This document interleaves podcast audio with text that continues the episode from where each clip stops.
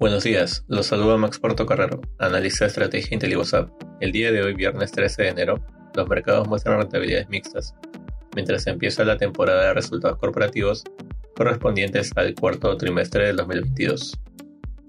En Estados Unidos, los futuros retroceden ante los temores respecto a la actividad económica en el país.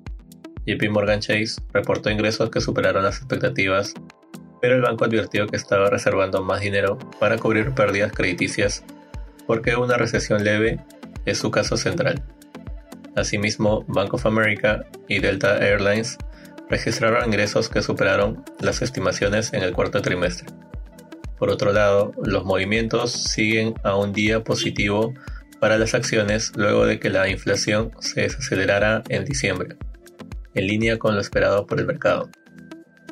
En la eurozona, las bolsas del bloque registran avances, el mercado continúa con una tendencia positiva después de que Wall Street cerrase ayer al alza tras conocerse una nueva mejora del dato de inflación en Estados Unidos. En cuanto a datos económicos, la producción industrial de la zona euro creció 2% en noviembre, en términos anuales.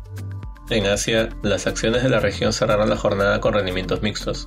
El Nikkei retrocedió 1.25%, mientras que el índice Hansen avanzó 1.04%.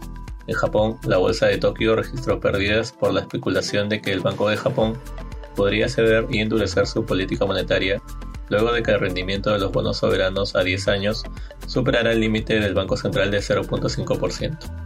Respecto a commodities, el precio del oro retrocede durante la jornada. Por otro lado, el precio del cobre baja. Finalmente, el precio del petróleo avanza ubicándose alrededor de los 79 dólares el barril WTI. Muchas gracias por su atención y si tuviera alguna consulta, no duden en contactarse con su asesor.